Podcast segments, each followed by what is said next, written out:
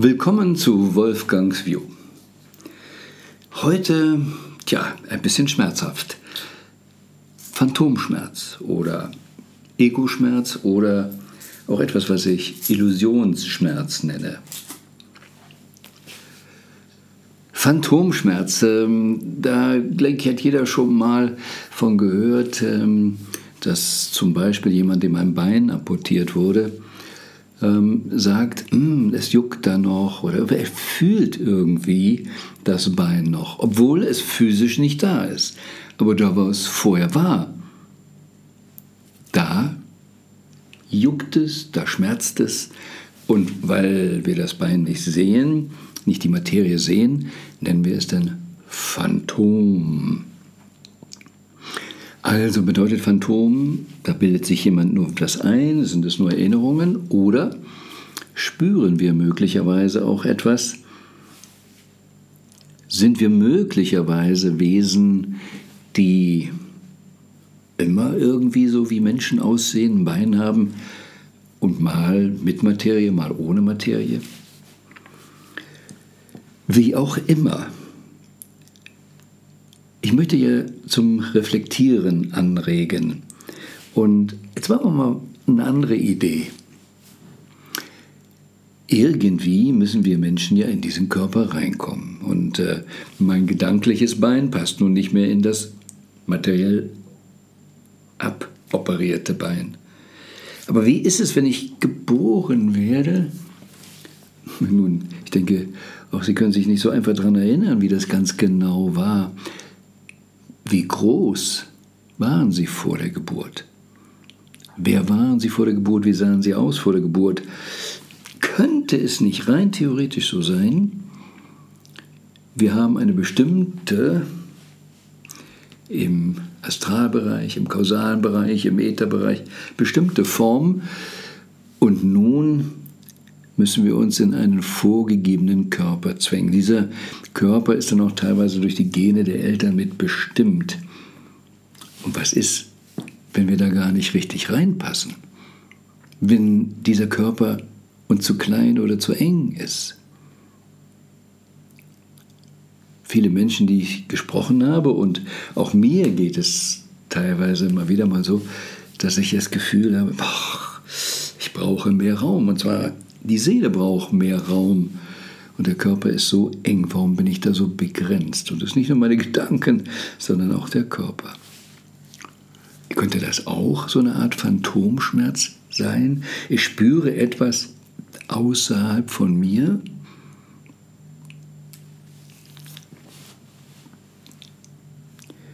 Ich sagte eben auch in der Ankündigung Ego-Schmerz. Das ist auch so eine faszinierende Geschichte dass ähm, ich habe ich mal gelernt in einem, einer Yoga-Session, da ging es darum, bestimmte Übungen, ich sag mal ein bisschen flapsiger, Verschränkungen zu machen. Und au, nicht nur ich, andere sagten auch, au, das tut weh, ich kann die Position nicht so lange halten. Und dann sagte die Leiterin, achtet ganz genau darauf, ob es Ego-Schmerz ist. Ups, Ego-Schmerz? Oder echter Schmerz? Und dann merke ich, dass meine Subpersonalities, irgendeine Idee, mein Ego irgendwie sagt, nee, das tut weh, weil ich meinen Körper in einer anderen Position halten will. Und wenn ich heute Stretching habe mit meiner Personal Trainerin, dann sagt sie immer, loslassen, loslassen. Und in dem Moment, in dem ich nicht mehr halte, in dem ich nicht meine alte Haltung haben will, sondern einfach loslasse, dann geht es immer eine ganze Ecke weiter. Natürlich, manches tut dann auch irgendwann mal weh, weil ich lange nicht trainiert habe, Muskeln und Sehnen sich verkürzt haben. Wenn ich an diese Grenze komme, gibt es tatsächlich einen Schmerz. Aber vorher kommt immer so eine Art Fantasieschmerz, Ego-Schmerz. Ich habe das in Workshops nun unterschiedlichster Art erlebt. Einmal war ich selber Teilnehmer in einer Übung und das andere Mal eben haben wir das eben auch uns, ja, dass wir bestimmte Bewegungen verlangt haben von den Teilnehmern als Übung und dann haben die nach wenigen Minuten gesagt, geht nicht mehr, kann ich nicht mehr. Und je mehr wir dann in Mindset oder in der Fantasie gearbeitet haben, das Ego verändert haben, umso länger ging das. Manche, die sagten, ich kann diese Haltung nur fünf Minuten wirklich durch und aushalten, machten es nachher eine Stunde. Das ist der Ego-Schmerz. Ist kein realer Schmerz. Ähm, Eckart Tolle hm, spricht ja auch immer von einem Schmerzkörper, den wir selber kreiert haben. Aber es ist auch nur ein Energiefeld. Und in dem Moment, in dem wir da nicht mehr andocken, sind wir frei davon. Ich möchte jetzt aus wirklich aktuellem Anlass noch auf einen Schmerz kommen, den nenne ich mal so Illusionsschmerz, weil er mit Illusionen verbunden ist, mit Nichtwahrnehmung äh, dessen, was wirklich ist und deshalb nenne ich ihn Illusionsschmerz. Etwas ganz Einfaches, das hat jeder von uns schon erlebt, ist die sogenannte enttäuschte Erwartungshaltung. Also wir haben eine Idee, wie irgendwas ablaufen soll. Wir haben einen Plan und genau so soll es sein. Und dann dieser Typ Gott hält sich nicht an meinen Plan. Und die Welt oder andere Leute organisieren irgendwie was anderes, verhalten sich anders. Und wenn ich mich auf etwas besonders gefreut habe und es kommt dann anders, ja, dann gibt es eben viele Menschen, die dann äh, traurig sind, leid sind, wütend sind, oft sogar die Person beschuldigen, die in dem Plan drin vorkam. Dabei wusste die oft gar nichts von dem Plan, konnte auch gar nichts dafür, dass es anders läuft. Enttäuschte Erwartungshaltungen, also dieses Attachment an einer Illusion, das ist Haupt Leid in der Welt, so sagte Buddha, dieses Attachment. Und deshalb gibt es so die Idee, immer detached zu sein von allem. Nee, nicht ganz. Ähm, Sadhguru sagt zu Recht, hm, wenn du total detached bist, wenn du mit nichts mehr involviert bist, dann bist du wahrscheinlich tot. Das ist die einzige Möglichkeit, sich vom Leben wirklich zu distanzieren. Nein, es geht darum, im Leben richtig involviert zu sein, aber nicht in der Illusion zu leben, wie es sein könnte. Das führt immer, früher oder später, zu einem Schmerz. Ich sage dir aus aktuellem Anlass, möchte ich dies hier ansprechen und zur Reflexion anregen, weil ich jetzt gerade Menschen kennengelernt habe, die aus der Ukraine geflohen sind. Eine Person habe ich in Düsseldorf getroffen und hm, dabei wirklich live miterleben können, wie sie an einer Veranstaltung, das hatte nichts mit Krieg, hatte nichts mit Politik zu tun, es waren einfach nur ein paar junge Menschen dabei, die über ihr Business erzählten, es war eine Network-Veranstaltung. Und diese Person ging die aus der Ukraine ging dann in eine tiefe Depression, Schmerz, Wut, war irgendwie richtig fertig am Abend. Warum? Später konnte sie es artikulieren und sagte mir, es war einfach für sie zu viel. Dies war eine sehr erfolgreiche Person in der Ukraine. Sie ist geflohen, hat jetzt nicht mehr viel. Und hier sieht sie junge Leute, die alles Mögliche haben, sie sieht die Straßen, dass man einkaufen kann. Es gibt nachts keine Sirenen und diese jungen Leute lachen und haben Erfolg. Diese Diskrepanz zwischen dem, was ihre Welt ist, und sie ist sehr verbunden, logischerweise die Person auch mit der Ukraine, weil es ja Verwandte oder Bekannte gibt, die dort im Stress leben. Und sie ist ja selber auch extra geflohen.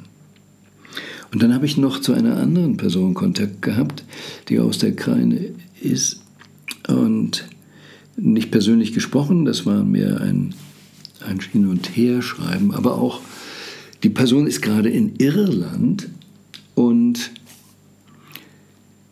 so schön es da ist, sich sicher zu fühlen, keinen Alarm zu hören, nachts besser schlafen zu können, sagte sie mir. Aber trotzdem sitze ich manchmal da und habe Schmerz und weine.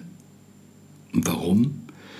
Ja, wenn ich sehe, wie die jungen Leute hier Kaffee trinken, die in der Sonne sind und lachen, so weit weg alles hier im Frieden und in meinem Land ist Krieg und Leid.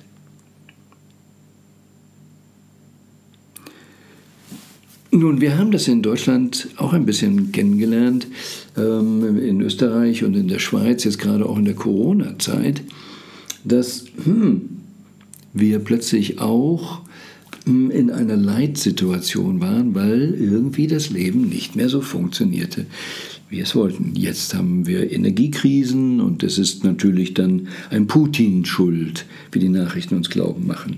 Na, das stimmt nicht so ganz. Ähm, der hat vielleicht einen Anteil, dass wir über einen bestimmten Kanal hm, kein Gas kriegen, aber die OPEC hat doch beschlossen, die Förderung zu drosseln, weil es jetzt gibt ja gerade hohe Preise. Also würde die OPEC sagen, ne, wir wollen Herrn Putin ausbremsen, wäre es das Einfachste, die Energiepreise runterzudrehen. Aber ist ja alles Putin. Und dabei haben die Amerikaner ja die Beziehung zu Saudi-Arabien verändert, als sie selbst entdeckt hatten, ähm, dass sie genügend Öl im Inland haben, was sie uns heute auch gerne teuer verkaufen möchten. Also, aber ich will jetzt nicht dieses politische, ich will hier eigentlich über den Schmerz reflektieren. Aber es ist eben immer drin, in welchen Illusionen sind wir? Haben wir jetzt einen Schmerz wegen der Energiekrise, weil Putin was macht oder dies macht?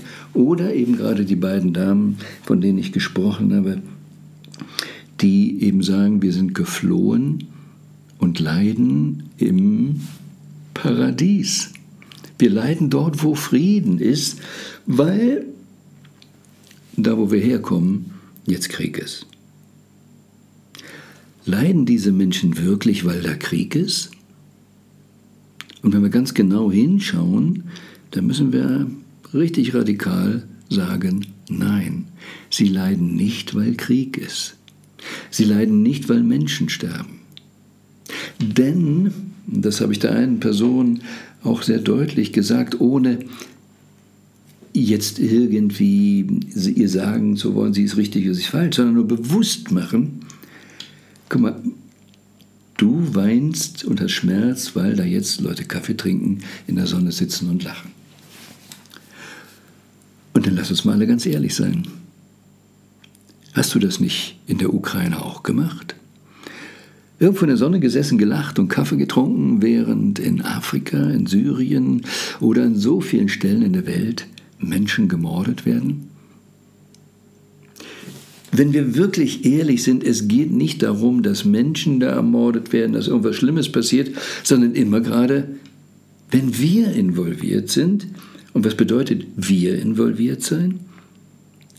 Wir involviert sein, unsere Vorstellung, wie die Welt sein sollte.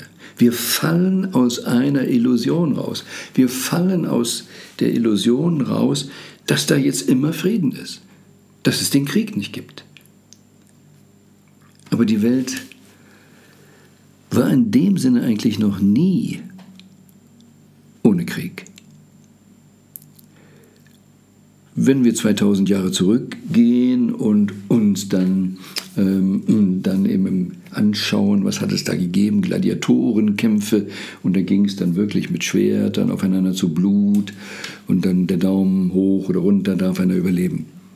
Hat sich in diesen 2000 Jahren wirklich wesentlich was verändert? Nun ja, im Fußballstadion wird jetzt nicht mehr so gemordet wie früher. Aber die Daumen gehen hoch, sie gehen runter. Und wir haben im Prinzip immer noch die Gladiatoren, die dann Millionen verdienen und sich von denen, die mit dem Daumen nach oben oder unten zeigen können, egal was sie verdienen, egal welche Macht sie haben, eben jedes Mal nach dem Spiel bedanken. Und sie leben genauso von dem, was andere Leute sagen und denken. Es hat schon immer irgendwo Krieg gegeben und ähm, wir sehen ja, dass es auf wirtschaftlicher Ebene eben große Kämpfe gibt. Wir sehen Corona, was da irgendwo für Kämpfe laufen, wie plötzlich auch die Menschen miteinander kämpfen, obwohl sie eigentlich alle nur in Frieden und Gesundheit leben wollen.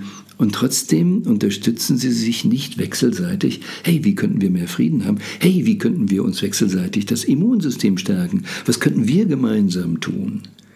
Nein, dann sind wir wieder die Underdogs. Und warum ist es so schmerzhaft? Weil wir aus der Illusion rausgefallen sind, dass wir eben immer ohne Virus leben, dass unser Geschäft immer wandelt. Auch wenn ich finanziell so von Monat zu Monat lebe, aber das wird immer so weitergehen. Und plötzlich ändert sich die Welt. Und wir fallen aus allen Wolken, dass die Welt sich wieder nicht an unsere Gedanken und Pläne hält. Das, was uns wirklich leiden lässt, ist, dass wir nicht sehen, was real ist. Dass wir die Wahl haben für so viele unterschiedlichste Ablenkungen und Ideologien, aber nicht, was wirklich richtig real ist. Weil wir wollen eigentlich nicht damit befasst sein, dass wir jeden Tag sterben könnten. Wir wissen es nicht. Wir wollen es verdrängen. Nur die Angst vor dem Tod, das Verdrängen des Todes verhindert nicht den Tod, aber es verhindert das echte Leben. In einer Illusion leben bleiben wir auch jetzt mal bei dieser Friedensgeschichte oder wo ich ja auch in den letzten Podcasts darauf eingegangen bin, ist es nur Putin, ist es Trump, Trump oder sind die Amerikaner gut oder irgendwie was. Wenn unsere Triebfeder jetzt ist, Putin muss einen auf die Nase kriegen, damit er jetzt hier nicht ins Nachbarland kommt, damit wir dort wieder in Ruhe Kaffee trinken können. Aber ansonsten geht es uns mit Verlaub am Arsch vorbei, ob irgendwo auf der Welt Leute leiden und umgebracht werden. Sind wir nicht dann auch mitverantwortlich dafür, dass es woanders stattfindet? Ist es nicht ein ganz extremes Ego, sondern schütze bitte nur meinen Kaffeeplatz? Solange wir eben in diesem Spiel drin sind, schütze nur meinen Kaffeeplatz, sind wir im doppelten Dilemma. Erstens, wir halten die Ungerechtigkeiten am Leben, Hauptsache ich habe meinen Kaffee.